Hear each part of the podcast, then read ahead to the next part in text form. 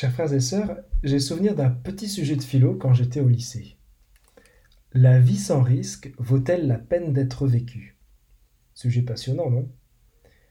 Justement, l'évangile qui nous est donné aujourd'hui nous présente un semeur qui ne lésine pas sur le risque.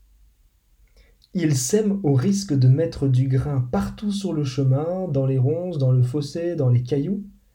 Et vu comme le grain est précieux, on peut même se demander s'il serait pas un peu fou.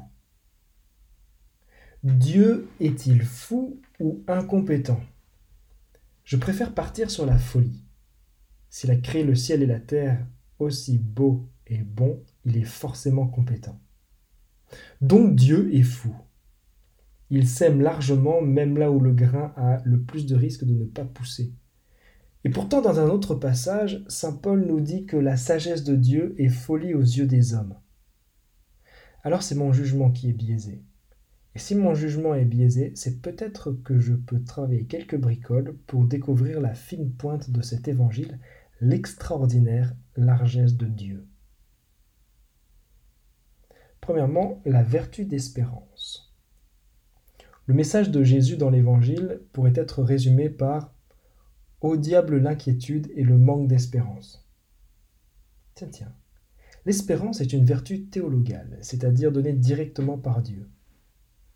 Et si ce fameux péché contre l'Esprit Saint, c'était justement la désespérance? Parce qu'elle est mortifère. Si le semeur n'a pas un vrai geste large, il sème uniquement sur sa bonne terre dont la surface va diminuer d'année en année envahi par les ronces et autres éléments indésirables. C'est la conséquence de la désespérance. Quand on est chrétien, on ne peut pas désespérer de soi, des autres, du politique, du monde. On ne peut pas désespérer tout court. Ça va mal depuis la nuit des temps, mais on est encore là. C'est bien que Dieu veille. Alors pourquoi s'inquiéter? Le semeur sème à foison, tout comme Dieu répand son amour pour nous sans hésiter. Il sème en nos cœurs, terrain souvent rocailleux. Peu de chance que ça prenne. Mais il le fait.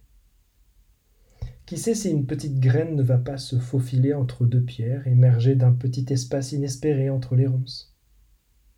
Charles Peggy parle de cette espérance comme la petite fille de rien du tout qui marche entre ces deux grandes sœurs que sont la foi et la charité cette vertu d'espérance qui nous est largement donnée induit aussi un devoir.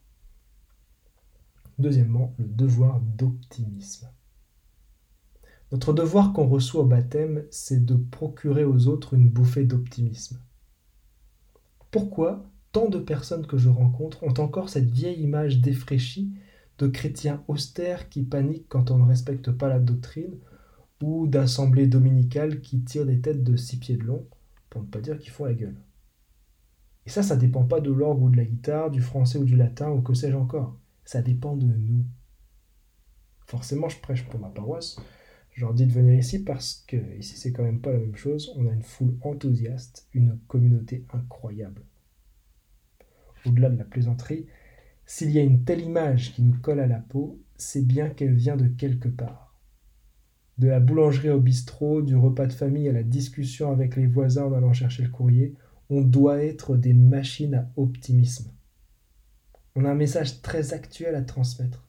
Et peu importe où il va se planter, on aura fait notre travail. Dans un autre passage, Saint Paul nous met en garde. À semer trop peu, on récolte trop peu. À semer largement, on récolte largement la vertu d'espérance, le devoir d'optimisme. Troisièmement, l'entretien d'une bonne terre. Dieu jette à poignée même dans le fossé. Il n'y a rien de rentable dans la foi. Mais même si Dieu sème largement, on a tout de même besoin de travailler la terre, d'y mettre de la sueur pour enlever la caillasse et les ronces. Parce que jamais rien n'est acquis qui a découvert la joie d'une récolte abondante a le désir de récolter plus encore. On ne devient pas saint ou mystique parce qu'on a été choisi par Dieu au milieu de beaucoup. On le devient parce qu'on élargit la place qu'on lui donne dans sa vie.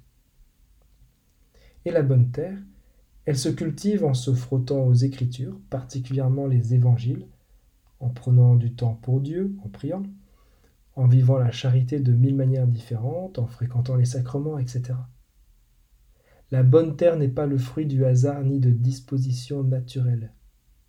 Elle est la conséquence du travail qu'on y consacre et de la grâce de Dieu qui soutient cet effort.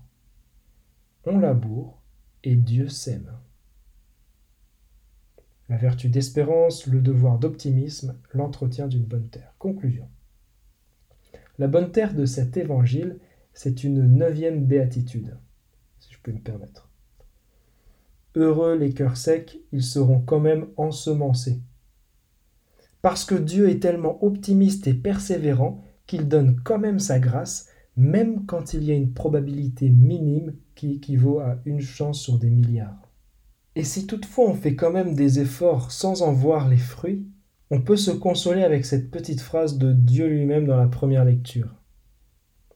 La pluie et la neige qui descendent des cieux n'y retournent pas sans avoir abreuvé la terre, sans l'avoir fécondée et l'avoir fait germer.